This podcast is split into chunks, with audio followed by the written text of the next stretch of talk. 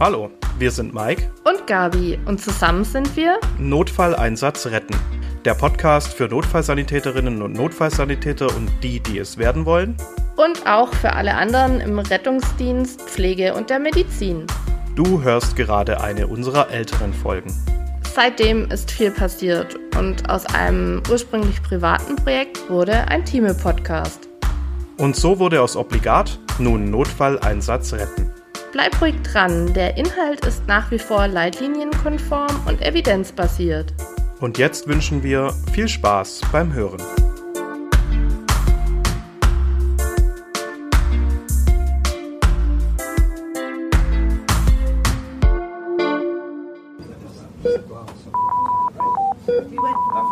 Obligat. Der Prähospitale Podcast. So, hallo und herzlich, Herzlich willkommen. zu Folge 10. Folge 10, ich dreh durch. Ja, Folge 10 tatsächlich, ähm, mit dem heutigen wunderbaren Titel Massenanfall an Problemen. Und ich musste kämpfen für diese Folge. Was? Ja, wir haben viel diskutiert und äh, uns viel überlegt, weil das ja doch eher jetzt ein arg präklinisches Thema wird. Ja. Und ich habe gewonnen. Nicht ganz. Ähm, das ist quasi so eine Art Staffelfinale für mich persönlich. Folge Echt? 10. Ja, klar, ich habe so Bock auf die Folge. Hab richtig Bock. Okay. Ja, also ich bin Mike, Notfallsanitäter Praxisanleiter. Meine Obligatkollegin neben mir ist die Gabi. Ich bin Gesundheits- und Krankenpflegerin. Und ihr seid alle Hörerinnen und Hörer, die uns hoffentlich schon abonniert haben. Wie immer beleuchten wir ein Fallbeispiel in Präklinik und Klinik und unterhalten uns drüber. Und heute wird es so eine leichte Abweichung davon geben, ähm, weil jetzt das Ganze nicht so hundertprozentig zusammenpasst diesmal. Aber es ging halt nicht anders. Und wie gesagt, ich freue mich aber. Ich finde, wir haben es ganz gut gerettet. Ja, ich denke auch, denke auch. Der motivierte Rettungsdienstmitarbeiter, die motivierte Rettungsdienstmitarbeiterin hat sicherlich den Inhalt schon erkannt. Für die Pflege ist es vielleicht noch ein bisschen unklar bei dem Titel Massenanfall an Problemen, um was es heute gehen könnte. Und ich würde einfach mal mit dem heutigen Fallbeispiel starten. Da habe ich mich lyrisch wieder völlig verausgabt. Ich bin ganz gespannt. 3 Uhr nachts. Im Mehrfamilienhaus in der Musterstraße ist es dunkel. Alle Lichter sind erloschen. Die 20 Bewohnerinnen und Bewohner liegen friedlich in ihren Betten und schlafen. 3 Uhr nachts. Das Team der städtischen Rettungswache sitzt auf der Couch im Aufenthaltsraum. Wie üblich zu dieser späten Stunde sind die Kolleginnen und Kollegen zur Fernsehsendung Medical Detectives eingenickt. Es ist ein ruhiger Nachtdienst für alle. 3 Uhr nachts. Auf der Rettungsleitstelle haben die diensthabenden Disponentinnen und Disponenten die Füße auf den Tisch gelegt und spielen an ihren Handys. Der Chef ist ja auch nicht da, nachts um drei. Okay. 3 Uhr nachts. Völlig unbemerkt von allen entwickelt sich im Keller des ruhigen Einf Mehrfamilienhauses ein klitzekleines Feuer durch einen Kurzschluss. Ganz still und heimlich nagen sich die Flammen durch verschiedene Materialien, breiten sich aus, wachsen und gedeihen. Binnen Minuten steht der gesamte Abstellraum des Kellers in Flammen, dichte und düstere Rauchschwaden bahnen sich ihren Weg durchs Treppenhaus. 3 Uhr nachts. Davon hat bisher niemand etwas bemerkt. 3.20 Uhr. Der Melderschild. Das Display im Rettungswagen informiert. Manf, Feuer Y, 10 Verletzte. Ich habe Gänsehaut. Ja, ja, das wollte ich erreichen. Sehr schön. Ja, jetzt machen wir erstmal eine kleine Begriffsklärung. MANF, also M-A-N-V, steht für Massenanfall an Verletzten. Es gibt auch noch MANE, Massenanfall an Erkrankten. Zum Beispiel Norovirus im Pflegeheim. Wäre so ein MANE. Oh. Oder äh, Corona. Ja. Mani. Und MANF sind dann eher Verletzte und Verunfallte. Und Feuer Y ist eine gängige Bezeichnung für Feuer mit Menschenleben in Gefahr, also Feuer mit Menschenrettung. Ähm, da ich selber organisatorischer Leiter Rettungsdienst bin und auch gelegentlich, sage ich mal, als Orgel eingesetzt werde, das ist so der Einsatzleiter Rettungsdienst, das ist auch äh, landratsamtlich bestätigt und hör mir auf, das ist immer so ein, ein ganzer Rattenschwanz, der da dran hängt, ist es natürlich genau mein Thema und ich unterrichte auch extrem viel Einsatztaktik. Und die Notfallsanitäterinnen und Notfallsanitäter haben in ihrer schriftlichen Prüfung einen einsatztaktischen Part und in der mündlichen Prüfung einen einsatztaktischen Part. Okay. Da geht's jetzt nicht immer um Massenanfall an Verletzten, weil Einsatztaktik ist bei uns ja vielfältig. Also Einsatztaktik ist ja zum Beispiel auch, ah, keine Ahnung, du bist im sechsten Stock und äh, hast einen adipösen Patienten, wie kriegst du den da runter? Drehleiter und so weiter. Wir haben das ganz arg viel, aber es ist eben auch Manf. Oder zum Beispiel Terrorlagen, Amoklagen und sowas gehört auch dazu. Da habe ich auch einen Unterricht dazu. Aber das würde jetzt heute hier den Rahmen tatsächlich sprengen. Und diese, diese Konzepte zu Terror und Amok sind aber mega geil. Finde ich richtig interessant. Aber gut. Ah, du merkst, ich äh, komme hier vom Hundertsten ins Tausendste. Muss mich bisschen an mein Skript Gott, halten. ihr müsstet mal bitte jetzt gerade Ah, ich seine Feuer Augen in den sehen. Feuer in den Augen. Es brennt ja auch. Hilfe. So hat er Ähm, mich noch nie angeguckt. Erste Maßnahme, umdenken. Wir müssen jetzt erstmal raus aus der Individualmedizin und genau das macht mir manchmal so großen Spaß. WASB, A, B, C, D, E, BFAST, Samplers ist alles jetzt erstmal sinnlos und können wir getrost vergessen, weil äh, jetzt setzen wir uns in Bewegung und wir halten von der Leitstelle die Information 1, 83, 17, sie werden erst eintreffend sein. Oder ich weiß es aus dem Kontext, weil ich der einzige Rettungswagen in diesem Loch bin. Das ist, äh, ich bin der einzige Rettungswagen in diesem Loch, dann ist mir auch klar, dass ich erst eintreffend sein wird. Und ähm, Natürlich fahren da jetzt relativ viele Autos hin. Und da gibt's die sogenannte AAO, die Alarm- und Ausrückeordnung. Und diese Alarm- und Ausrückeordnung schreibt eben vor, für das, also meistens für den Landkreis oder für das Leitstellengebiet, zu welchem Stichwort, zu welchem Meldebild welche Fahrzeuge ausrücken müssen. Diese AAOs sind ganz oft Verschlusssache und nur für den Dienstgebrauch. Das heißt, die kann man jetzt nicht einfach im Internet runterladen, das sind interne Dokumente. Und ich habe jetzt aber mal äh, so ein bisschen verändert die AAO hier, die quasi in einem befreundeten Gebiet gilt. Die habe ich mir mal angeschaut und äh, zu dem Stichwort sechs bis elf Verletzte oder zehn Verletzte kommen da sechs Rettungswagen, zwei Notärzte, ein Hubschrauber, eben der Orgel, also dieser Einsatzleiter Rettungsdienst, organisatorischer Leiter Rettungsdienst, ein leitender Notarzt, auch kurz LNA genannt. Und ähm, es kommen Teilmodule der Einsatzeinheit Baden-Württemberg, also ehrenamtliche Strukturen, ähm, ein Transportmodul, komme ich später noch drauf, und ein Behandlungsmodul. Das befreundete Gebiet ist also eine Kleinstadt. Ja, Mittelgroßstadt. Okay. Ja. Ähm, jetzt ist es nachts aber relativ schwierig, das merkt man jetzt schon nachts um drei. Sechs Rettungswagen auftreiben. Nachts um drei ist. Äh, Oh. Ja, und das sind nur zehn Verletzte. Könnten ja auch 30 sein. Deswegen, ähm, es ist praktisch zu wissen, kein Notfallsanitäter und keine Notfallsanitäterin der Welt muss diese AAO auswendig wissen, weil die wissen die Leitstellendisponenten in der Regel auch nicht auswendig. Vielleicht der, der sie geschrieben hat, aber dann wird es auch wieder aufhören. Ähm, die ist im System hinterlegt und ähm, das große Plus für die Prüfung auch. Kein Notfallsanitäter, kein Notfallsanitäter und keine Notfallsanitäterin muss selbst entscheiden, welche Fahrzeuge anfahren. Also ich muss jetzt nicht sagen, ich habe hier 15 Verletzte, ich hätte jetzt gern 15 RTW. Die kriege ich eh nicht. Also wo soll man sich denn 15 RTW herzaubern? Das ist ja völlig utopisch. Das Ja. geht im Alltagsgeschäft gar nicht. Und hier wirklich ein Prüfungstipp, man kann sich da immer auf diese AAO berufen. Also wenn ich jetzt zur Brandwache fahre, keine Verletzten sind gemeldet und ich komme da an und habe plötzlich 27 Verletzte, dann muss ich jetzt nicht selbst entscheiden, was für Ehrenamt und so weiter ich alarmiert haben möchte, weil also das kann der Otto normal Sani auch gar nicht wissen, weil die in den ehrenamtlichen Strukturen auch oftmals gar nicht so verwurzelt sind. Also ich bin ehrenamtlich sehr aktiv, wobei zurzeit durch Studium eher weniger, aber prinzipiell mache ich da viel. Ähm, aber da kann jetzt nicht jeder so belesen sein mit diesem Ehrenamtszeug. Deswegen, man kann sich immer auf die AAO berufen. Man kann immer sagen, alarmieren Sie gemäß AAO. Und die Leitstelle muss es dann la- laut ihrer AAO umsetzen. Sehr gut. Ja, ist also echt ein wichtiger Tipp, weil da machen sich immer die Leute verrückt. "Ah, Was alarmiere ich da jetzt nach? Naja, das macht halt dann schon die Leitstelle, dafür gibt es die ja auch.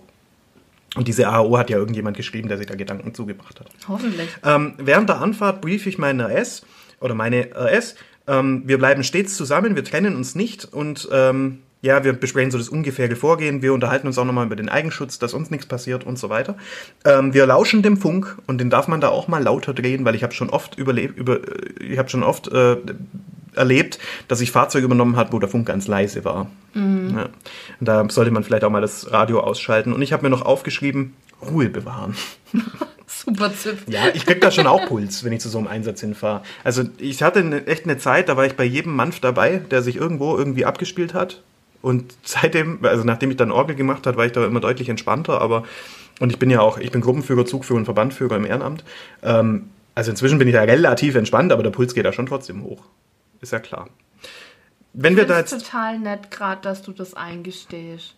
Ja, ich habe da schon ein bisschen. Es gibt viele Stichworte, wo mein Puls hochgeht, auch wenn ich zu einer Reanimation fahre. Ja. Also ich glaube, ich kann ganz gut reanimieren. Bin ja auch, also ich mache ja da auch so Kurse und so. Ja. Aber es ist immer was Besonderes und ich möchte das auch nie verlieren, dass da mein Puls ein bisschen hochgeht. Ja. Finde ich wichtig. Aber du bist demnach Mensch. Ja, voll. Also ja, so halb. Ganz nicht. Wenn wir ankommen, dann geben wir eine Lage auf Sicht ab, sofern wir das erste Fahrzeug sind. Das heißt, wir funken die Leitstelle an und geben nur mal die Lage ab, was sehen wir. Sie diese Lage auf Sicht, äh, die kann im Prinzip ja bei jedem Einsatz gegeben werden. Also es muss jetzt nicht unbedingt der Verkehrsunfall oder, oder die, die, das große Feuer sein. Wenn ich jetzt zu einer Synkope fahre und ich sehe, der wird reanimiert, ist kein Notarzt alarmiert, dann kann ich auch eine Lage auf Sicht geben und sagen, ja, Lage auf Sicht, laufende Reanimation, bitte schick mir mein NEF hinterher. Also ist jetzt nicht unbedingt nur was für Großschadenslagen. Ähm, die wird noch aus dem RTW vor dem Aussteigen gegeben, also ganz bewusst vor der Lageerkundung, bevor ich mir alles anschaue. Umfasst ganz knapp die markantesten Details der Lage und ähm, die kann natürlich auch erste Nachforderungen beinhalten. Also wenn ich sehe, da brennt dann kann ich da durchaus auch gleich mal nach der Feuerwehr verlangen. Und die, was da jetzt nicht reingehört, sind Patientenanzahlen oder Verletzungsmuster oder irgendwas, mhm. weil das äh, kann ich auch aus dem RTW noch gar nicht abschätzen. Ja. Dafür steigen wir ja aus und schauen uns die Situation dann an. Ähm, dann parken wir bitte korrekt ein. Und da scheitert es bei ganz vielen auch schon. Oder scheitert es aber auch an, lokal an der Einsatzstelle manchmal. Mhm. Ähm, grundsätzlich muss ich mir überlegen, ich brauche eine Abfahrtsmöglichkeit. Wenn ich mein Auto hier irgendwo hinstelle, dann soll ich da auch wieder wegkommen. Äh, es kommt noch ganz viel Feuerwehr. Jetzt in unserem Fallbeispiel. Also das, die haben große Autos und so, also die brauchen viel Platz. Und ähm, ja, der erste RTW vor Ort, der bestimmt die Parkposition für alle anderen, weil sich alle bloß dahinter stellen. Das heißt, wenn es der erste verkackt, dann ist es meistens nicht mehr aufzuhalten. Äh. Weißt du, wenn, du, wenn der erste ja. Chefs parkt und alle ja. kommen hinterher, die passen sich alle an. Ja. Sehr menschlich.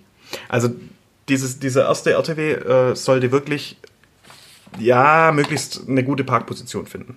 Und da gibt es das sogenannte Fischgrätenmuster. Das heißt, man stellt sich so diagonal auf. Mhm. Dann nimmt man relativ wenig Platz weg und kann rückwärts oder vorwärts eventuell noch raus.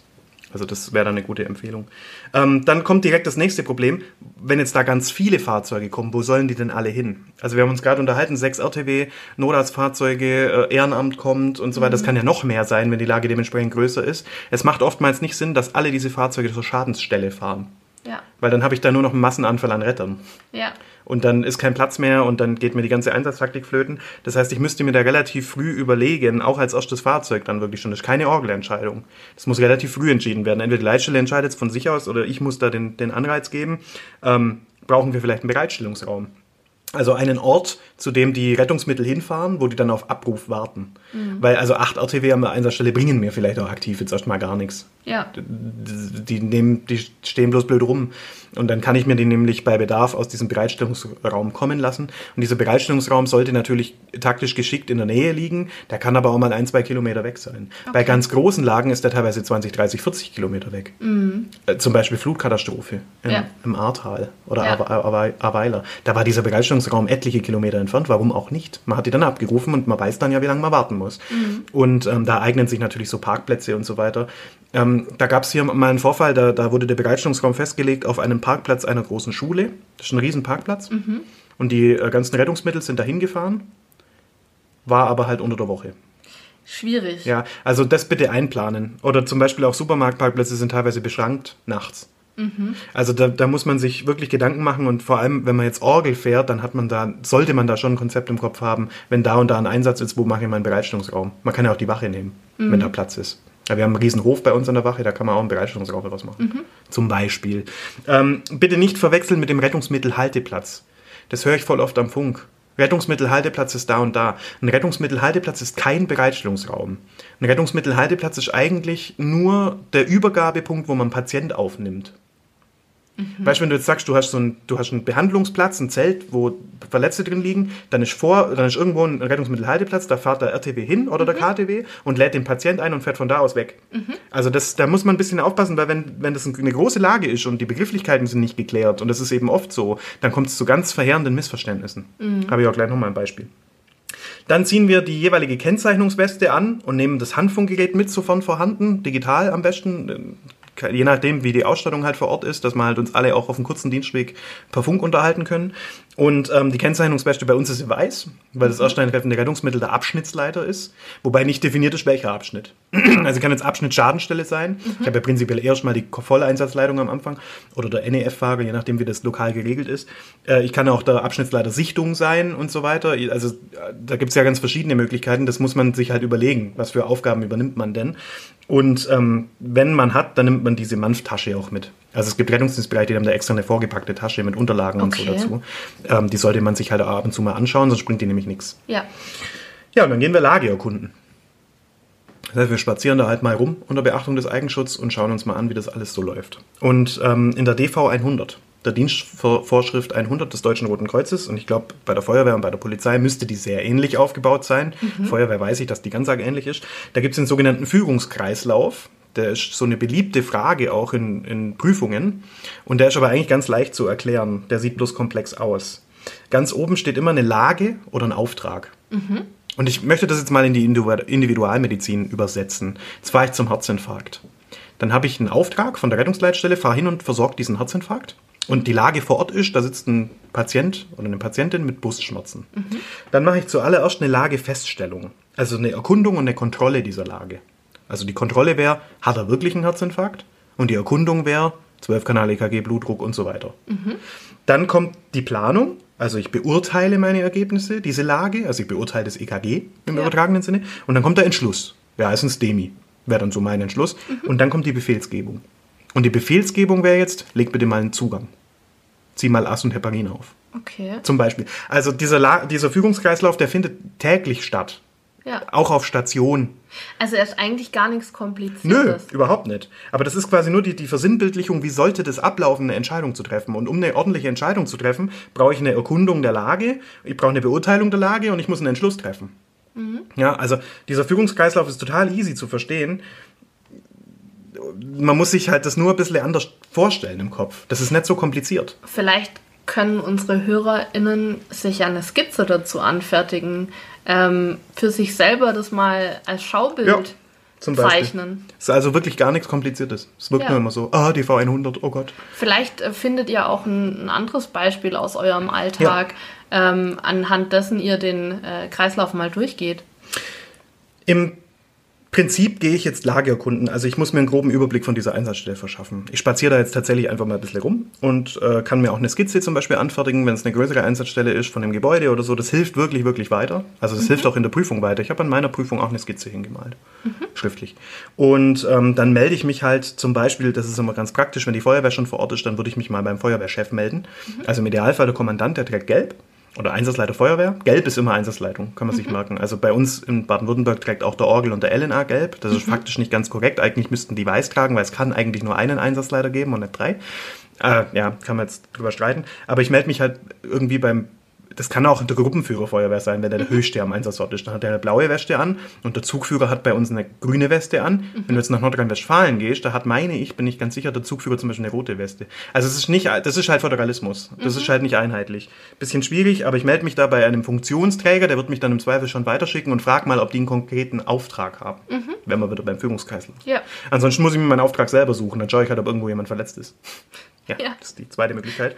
Ähm, und äh, zum Lagenerkunden gehört auch immer eine Gefahrenanalyse. Und da gibt's äh, verschiedene Möglichkeiten. Die Notfallsanitäterinnen und Notfallsanitäter kennen mit Sicherheit dieses SSSS-Schema. Das ist, ist Scene, Safety, Situation und Support.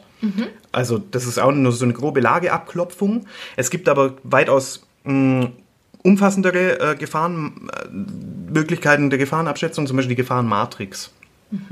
Die da heißt, ich nenne die immer bloß ACE-Matrix, aber die heißt eigentlich AAAACEEEE. Okay. Dabei steht jeder Buchstabe für eine Gefahr. Und Das ähm, klang das klang jetzt wie ein äh, in Gang 9 finden Sie Atemgifte, Angstreaktion, Ausbreitung, atomare Strahlung. Ist übrigens ja gar nicht, also ist gar nicht so selten. Ja. Wenn dieses mobile Stroke Unit aus der letzten Folge gegen der Baum fährt. Ja. Äh, Radiologiepraxen, Universitäten. Kommt schon vor. C ist chemische Stoffe. E die Erkrankung und die Verletzung an der Einsatzstelle. E ist Explosionsgefahr, Elektrizität und Einsturzgefahr. Und ich würde mir dann quasi diese Gefahrenmatrix, im Idealfall ist die in dieser Manchmappe drin, zur Hand nehmen und würde kurz die Einsatzstelle anhand dieser Matrix nochmal ganz kurz innegehen und einmal bewerten, ob äh, eines dieser Gefahren für mich zutrifft oder für andere. Warum ich jetzt so komisch gucke? Ja, Ich habe gerade überlegt, ähm, unweit von hier gibt es ja eine Galvanik. Nennt man das so? noch nie gehört. Also äh, chemische Substanzen. Und äh, da würde ich das wahrscheinlich unter die Explosionsgefahr einordnen. Zum Beispiel. Ja. Ganz verschiedene Dinge.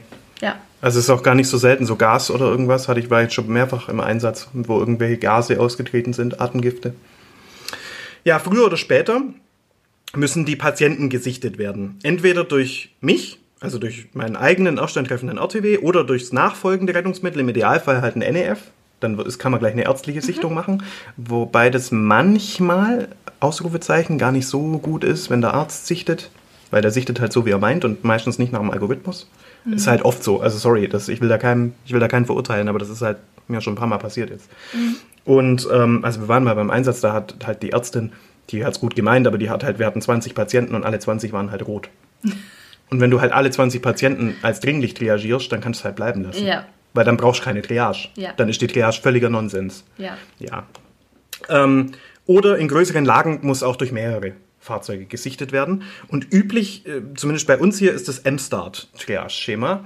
Und MSTART steht für ähm, Modified Simple Triage and Rapid Treatment. Ähm, ist ein angepasstes Schema für die Notfallmedizin, gilt halt hier laut lokalem Protokoll. Es gibt noch weitere Schemata zur präklinischen Sichtung, zum Beispiel Prior. Ähm, ich will jetzt das Schema nicht einfach runterbeten. Da, da kann man wirklich ein Buch aufschlagen, eine Handlungsempfehlung aufschlagen oder tatsächlich googeln.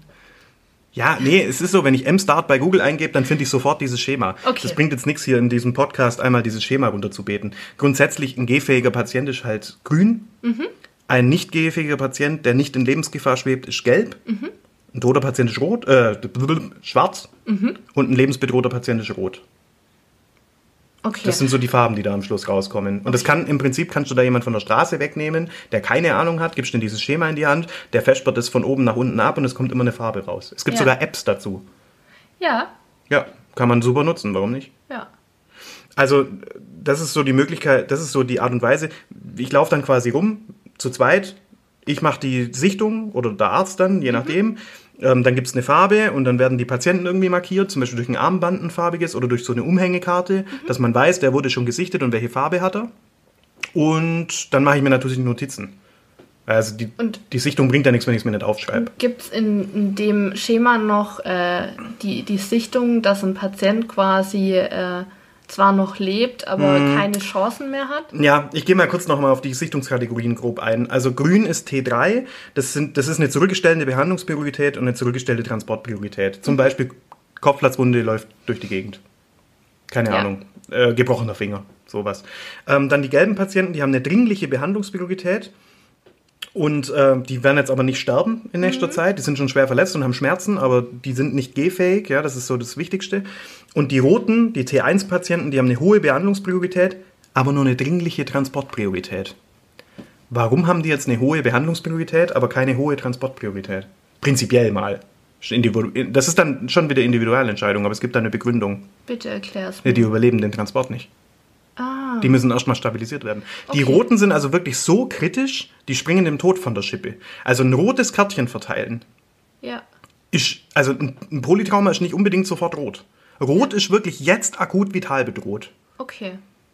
Also da muss man wirklich sagen, die Roten, auf die stürzen wir uns ja jetzt. Und da muss man sich überlegen, wenn ich sechs Leute rot mache, da gibt es keine Abgrenzung dann mehr dazwischen. Dann habe ich sechs rote Patienten. Ja. Also man sollte das rote Kärtchen mit Bedacht wählen. Es gibt eine ganz große Studie äh, dazu. Eine deutsche Studie, die, über die habe ich im Studium letztens referiert und die sind zu dem Entschluss gekommen. Ich habe jetzt die Ergebnisse nicht hier in meinem Skript äh, dabei, aber man kann das ja auch äh, nachschauen bei PubMed. Und ähm, die sind darauf gekommen, dass im Rettungsdienst durch nichtärztliches Personal eher übertriagiert wird. Also Okay. man, verteilt dann eher rotes Kärtchen, obwohl es vielleicht kein rotes gebraucht hätte. Außer bei Schädel-Hirntraumata, da machen wir eher Untertriage. Das, Echt? Ja. Der typische Rettungsdienstler schätzt das SAT nicht schlimm genug ein. Okay, spannend. Ja. Also es, aber ansonsten sehr, sehr gute Trefferquote tatsächlich in Deutschland. Ähm, schwarz ist jeder Patient, der aktuell nicht atmet. Aktuell keine Maßnahmen. Wir machen in, in diesen Manf-Situationen primär mal keine Reanimation, weil ich würde mir vier, fünf Leute binden für jemand, der wahrscheinlich sowieso keine Chance mehr hat. Ja. Und ähm, man kann quasi einen schwarzen Rot machen, wenn es keine anderen Roten mehr gibt. Ja. Das wäre eine Option. Aber prinzipiell wird keine Reanimation äh, gemacht. Und dann, ja, das war jetzt das, was du gemeint hast, gibt es noch die blauen Patienten. Das wären dann die, die aussichtslos sind. Und eigentlich, also die Entscheidung zu treffen, wir verteilen blaue Kärtchen, Ja. die werde ich nicht treffen. Und die meisten LNAs werden die auch nicht ohne weiteres treffen. Ja. Ist auch reguliert. Also Ja. kann man auch nicht einfach so machen. Puh. Ja, also so ist ja auch blöd, wenn man so ein blaues Kärtchen verteilen muss. Oder ist noch blöder, wenn man eins kriegt. Ja. Ähm, Ja, jetzt werden alle Patientinnen und Patienten langsam auf die nachfolgenden RTW verteilt. Natürlich zuerst die roten, dann die gelben, dann die grünen und so weiter. Und schwarz kann dann eben, wie eben schon erwähnt, auch mal zu rot werden, theoretisch. Muss man sich aber halt überlegen, macht es Sinn. Ja, also auch nach moralischen und ethischen Gesichtspunkten. Ja. Wie behält man jetzt bei zehn Verletzten den Überblick? Grüne Patienten sind gehfähig. Das ist manchmal auch ein Problem, weil die verschwinden auch mal von der Einsatzstelle oder so. Ich hatte das mal, da waren dann sieben weg. Aber gut, ich meine, aus den Augen, aus dem Sinn in dem Moment. Also ich fange da nicht an, die zu suchen. Ich gebe das halt der Polizei weiter oder Ja. den, dem, dem, Genau. Leit, dem leitenden Du Arzt. weiter. Ja. Ähm, einen Sammelpunkt festlegen ist nicht schlecht und da hilft manchmal auch zu schreien. Also ich bin da beim Unfall angekommen, das waren mehrere gehfähige Verletzte und ich habe die Tür aufgemacht und habe geschrien, jeder, der verletzt ist, kommt jetzt bitte hierher. Die sind alle hergekommen. Und dann war mir aber klar, dass alle, die herlaufen, grün sind. Ja. Verstehst? Also das nimmt so ein bisschen, klar ist es stressig, da kommen 15 Leute auf dich zu, manche bluten und die wollen alle irgendwie Hilfe, aber das sind alles Grüne. Die interessieren mich gar nicht. Ja. Und dann bin ich zu, dem, zu den Unfallfahrzeugen und habe geschaut, wer kommt nicht. Ja, und dann kann ich eine Sichtung machen. Und dann Mhm. Ja. muss ich auch nicht jeden Patienten, der gehfähig ist, muss ich nicht anschauen, weil die sind alle grün. Und Sehr mein, gut. der nächste RTW hat die dokumentiert, hat die erfasst, die Ja. Grünen. Ähm, Gelbe und rote Patienten sollte man im Idealfall, wenn es mehrere sind, irgendwo bündeln. Die kann man zum Beispiel durch die Feuerwehr, wenn die genug Personal haben, aus dem Gefahrenbereich holen lassen. Die kann man auch gegebenenfalls durch eigene Tragetrupps oder so irgendwie äh, zubringen lassen. Es gibt auch so Konzepte, die äh, sehen ein Load-and-Go-Prinzip vor. Das heißt, du fährst dahin, triagierst, triagierst gar nicht, schnappst dir die Patienten und schmeißt die ins Auto und fährst die irgendwo hin, wo die triagiert werden. Also es gibt da ganz viele verschiedene lokale Protokolle. Die MANF-Konzepte sind ja auch, also es gibt ein Landesmanf-Konzept im Föderalismus und es gibt dann ganz viele Landkreis-Manf-Konzepte. Die sind alle irgendwie ein bisschen anders. Ja. Die, die haben alle ihre Eigenheiten. Also da bitte auch, man kann da auch nachlesen. Ja. Äh, Im Rettungsdienst sollte das MANF-Konzept auf alle Fälle zugänglich sein. Ähm, ja, und jetzt ist aber halt die Frage, zehn Patienten in einem ländlichen Gebiet direkt in die Klinik bringen, am besten sind es noch zehn Schockraumpatienten durch einen Mechanismus. Das ist halt undenkbar. Aber du hattest gesagt, es kommt ein Hubschrauber mit. Ja, einer oder zweimal oder Ja, so. okay. Ab drei Hubschrauber brauche ich einen Landeplatz, quasi einen richtigen mit Feuerwehrabsicherung, Brandschutz und so. Also ab drei Hubschrauber wird es dann auch nochmal kompliziert. Mm, Puh, also ja, zehn Patienten mal kurz schockraummäßig zu versorgen, das geht halt hierzulande jetzt zum Beispiel nicht, da wo ich arbeite. Undenkbar. Muss weiterfahren. Und dann fehlt dir ja der RTW, weil der weg ist. Ja. Also alles nicht so einfach. Es gibt die Möglichkeit, eine Patientenablage zu errichten. Und man nennt es Patientenablage und bitte nicht BHP, Behandlungsplatz. Ein Behandlungsplatz ist was ganz anderes. Und spätestens hier kommt jetzt das Ehrenamt ins Spiel. Der Bevölkerungsschutz in Baden-Württemberg ist äh, durch die Einsatzeinheiten sichergestellt. In anderen Bundesländern ist das ähnlich. Und zwar gibt es hier in Baden-Württemberg mindestens zwei Einsatzeinheiten je Landkreis. Manche haben auch vier, manche haben drei, ich glaube, manche haben sogar fünf, je nach Fläche. Und ähm, eine gesamte Einsatzeinheit besteht aus 32 Frauen und Männern. Die sind alle ehrenamtlich, mindestens Sanitätshelfer. Da wird nicht unterschieden äh, zwischen den Qualifikationen. Da kann auch ein, da kann natürlich auch ein, ein Notfallsanitäter, Notfallsanitäterin dabei sein oder eine Pflegekraft. Aber in der Regel sind die mindestens Sanhelfer. Die kommen mit acht Fahrzeugen und die brauchen 60 Minuten zum Ausrücken. Laut Norm. Kann auch länger oder schneller gehen. Ja. Aber 60 Minuten brauchen die, bis die vom Hof rollen. Und ähm, ja, ist also quasi schon ein Riesentrupp, der da mal kurz alarmiert wird in Zugstärke. Daher kann man diese Einsatzeinheiten auch modular alarmieren. Und so ein Modul besteht dann meistens aus neun Frauen und Männern und zwei Fahrzeugen, wobei ein Gruppenführer dabei ist und acht Helferinnen. Die, versor- die, also die verwalten sich dann noch selbst. Ich muss da nicht mit allen mich rumärgern. Ich habe dann den Gruppenführer als Ansprechpartner. Ist mega praktisch, weil der kennt sich in der Regel halt auch mega gut mit seinem Material aus. Und der, du der kennt seine nicht, Helfer. Dass ich mal Teil der ersten Doch, doch, Einsatzeinheit doch, war. ist mir bewusst. Echt? Ja, ja klar, hallo, natürlich. Da- Dass, dass du das weißt, das, das, davon gehe ich aus, aber ich, ich erkläre es ja quasi den Leuten, Ja, die zuhören. ne? aber du, du schaust mich ganz strahlend an. Ich war auch schon mal in der Einsatzeinheit. Geil. Ähm, ja, also und so, eine, so ein Modul, ähm, früher hat man die SEG genannt. Mhm. Steht für? Schnelleinsatzgruppe. Genau, das macht man jetzt nicht mehr, man nennt die nur noch Module. Okay. Dass nicht kein falscher Eindruck entsteht. Es gibt noch manche SEG. Also hier gibt es einen Nachbarort, der hat noch eine SEG, eine tatsächliche SEG. Okay. Aber in der Regel sind das alles Module der Einsatzeinheit und damit Teil des Landesklassenschutzes. Ja. Ähm, die rücken dann in 15 Minuten aus. Also ganze Einsatzeinheit alarmieren schlecht, weil 60 Minuten warten, Modul alarmieren 15 Minuten warten. Man macht es dann in der Regel auch so, dass die ganze Einsatzeinheit aus dem Nachbarlandkreis dann zum Beispiel kommen würde, wenn die Lage dementsprechend groß ist. Und dann aber auch eher weniger zur Akutversorgung, sondern eher zum Ablösen der bisherigen Einsatzkräfte. Ja. Ja, in, in diesem Einsatz wären jetzt zum Beispiel die Module Führung, das Modul Führung wäre sinnvoll. Da kommt ein ELW mit Zugführer und Schlag mich tot und so lauter Leute, die sich mega gut auskennen und funken und so weiter können. ELW heißt Ja. Einsatzleitfahrzeug. Einsatzleitwagen. Danke. Ja, Einsatzleitwagen. Also da kann ich so ein bisschen Verantwortung abgeben. Vor allem als Orgel ist es ultra geschickt, weil die bringen auch Kaffee oft. ja, ist so. Bringen voll auf Kaffee. Ähm, dann so ein Transportmodul gibt's. Das sind vier Liegendplätze. Also es ist nicht definiert, was für Fahrzeuge da kommen. Es können auch vier KDWs sein. Es, können, es kann auch ein Vier-Tragewagen sein von 1900 vor dem Krieg. Die gibt's noch. Ich bin tatsächlich mal in einem transportiert worden. In einem Vier-Tragewagen. bei einer Übung. Boah, oben drin. Es war echt äh, Furchtbar. spannend. Also diese Vier-Tragewagen gehen gar nicht. Aber Äh, ja. Oder, oder ähm, ja genau, es gibt auch so KDW Typ B, die haben dann zwei Liegeplätze und so. Also das sind auf jeden Fall Transportmodul vier Liegenplätze. Und dann gibt es noch das Sanitätsmodul und das wäre jetzt eben sinnvoll für diese Patientenablage, von der ich gerade gesprochen habe. Da kommt nämlich der Gerätewagen Sanität, das ist so ein riesen LKW. Und der hat ewig viel Zeug und Material geladen. Also das ist wirklich brutal, was da alles drauf ist. Äh, der hat auf jeden Fall mal Kapazität für die Versorgung von 10 Verletzten oder Erkrankten. Eigentlich sogar für 12,5. 12,5, Ja. ein Kind. Nee, 12,5. Weil zwei Einsatzeinheiten gemeinsam errichten einen Behandlungsplatz 25. Also kann ein, eine Einsatzeinheit, beziehungsweise ein Sanitätsmodul, hat das Material für 25 durch 2. 12,5. Ja, also rein rechnerisch wären es 12,5. Ähm, macht natürlich keinen Sinn.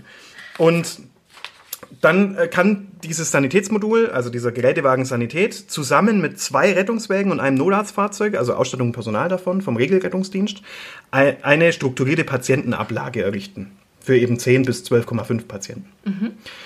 Kann man auch ein Zelt drüber bauen. Die haben so Schnellaufblaszelte mit Heizung sogar. Die stehen in zwei, drei Minuten. Früher waren das äh, Stangengerüstzelte. Ja, die gibt's auch und, noch. Und ich habe tatsächlich mal bei einer Übung mitgemacht. Da haben wir so ein äh, ja, Versorgungszelt aufgebaut innerhalb von neun Minuten.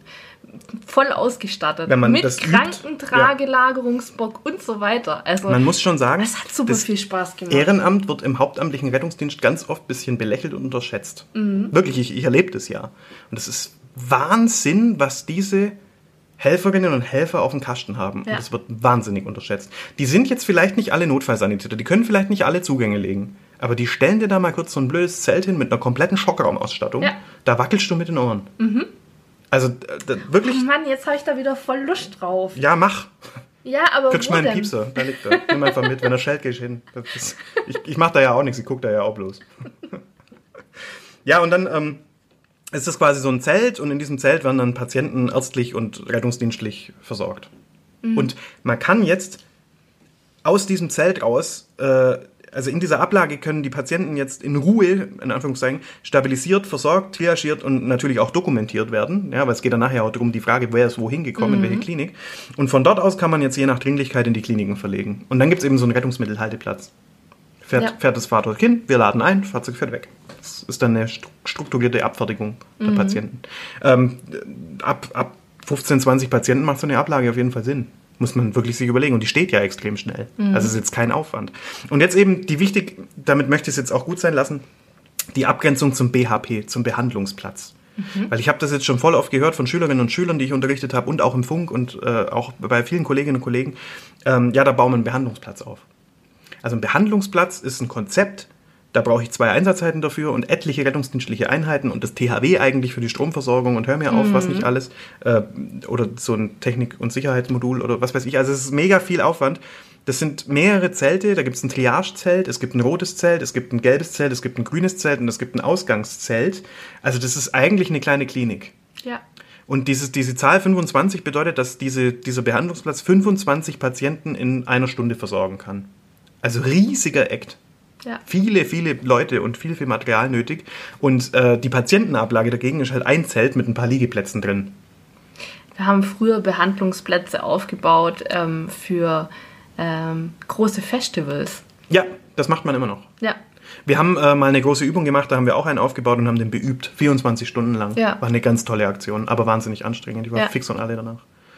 Also, ähm, und jetzt ist es halt wichtig, weil wenn ich jetzt halt zu dem Ehrenamtlichen gehe und sage zu dem, der vielleicht auch so ein bisschen seinen Tunnelblick hat, bau mir mal einen Behandlungsplatz auf, Dann dreht der durch.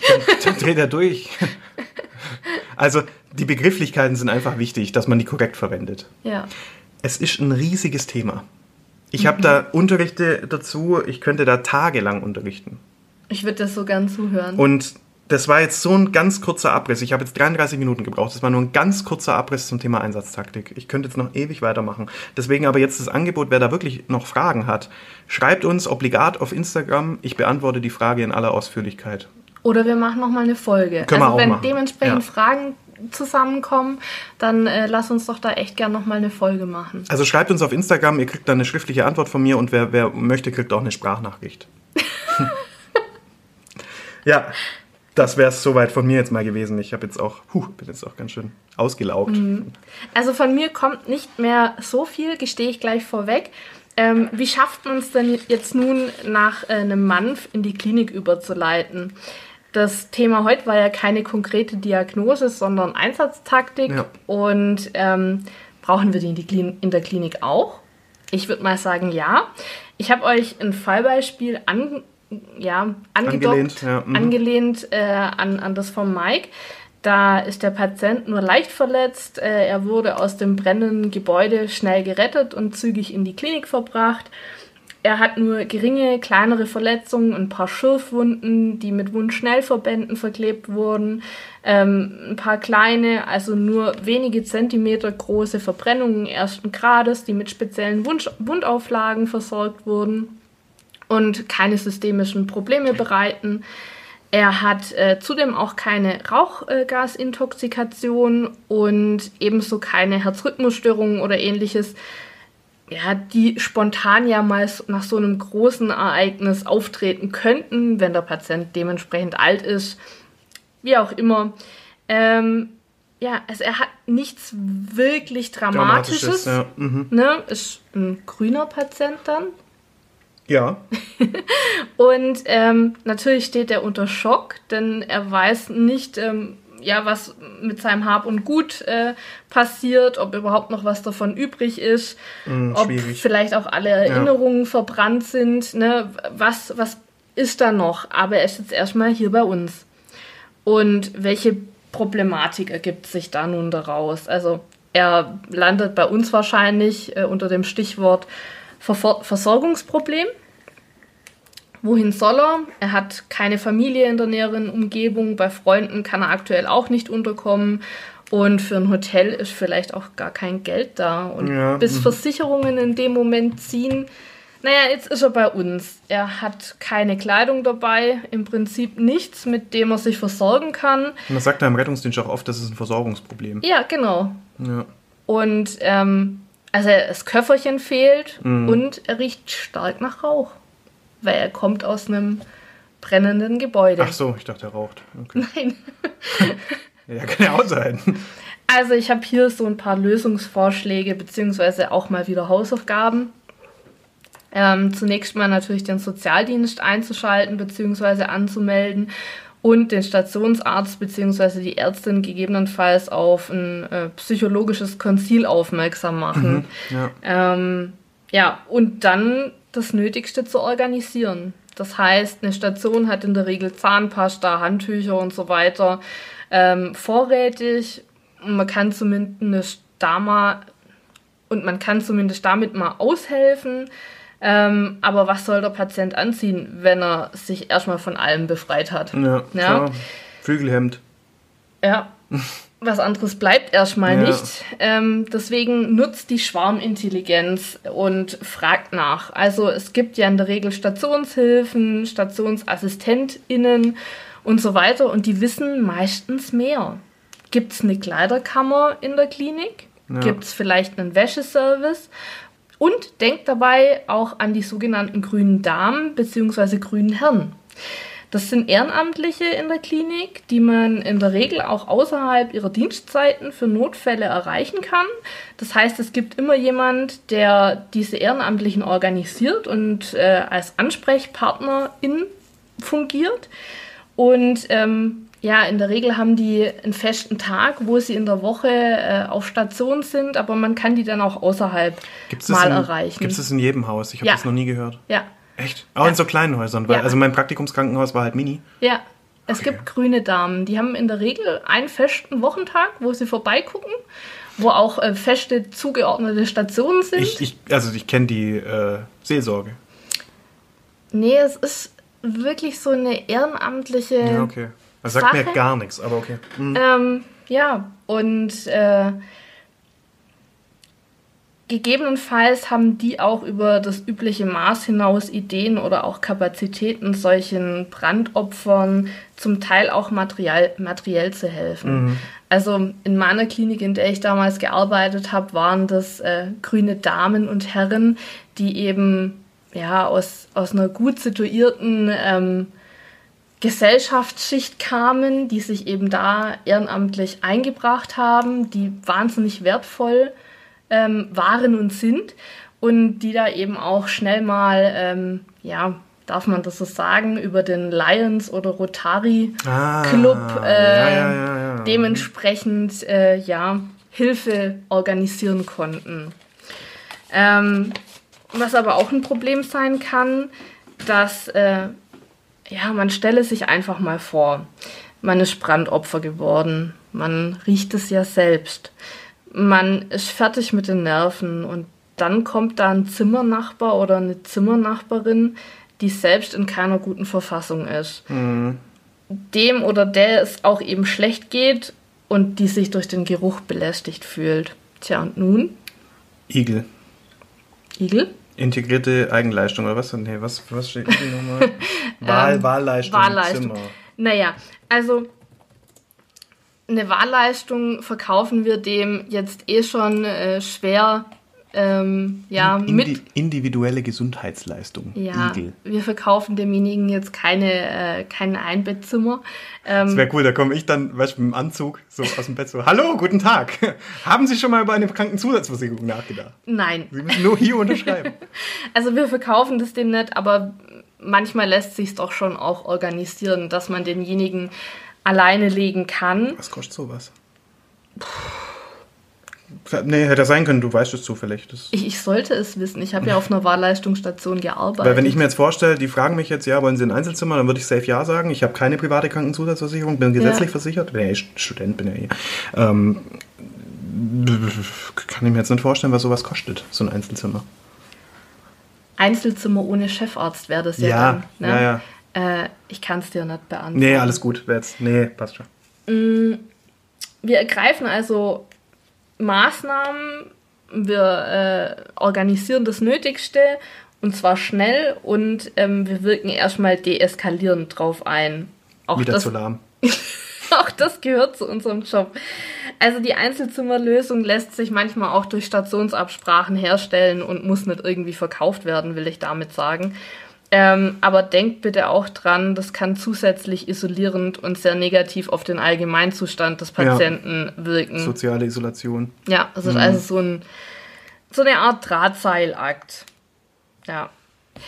Ja, also mit meinem heutigen, heutigen genannten Patienten und mit den Punkten wollte ich eben ja darauf aufmerksam machen, dass solche schwierigen Situationen einen schon mal äh, äh, ja, erreichen können im, im Alltag. Und dass es halt Einsatztaktik auch bei euch gibt. Ja, Ja, das wird vielleicht nicht so unterrichtet und nicht so auszelebriert wie jetzt bei uns, aber äh, es ist auch alles Taktik Ja. irgendwo.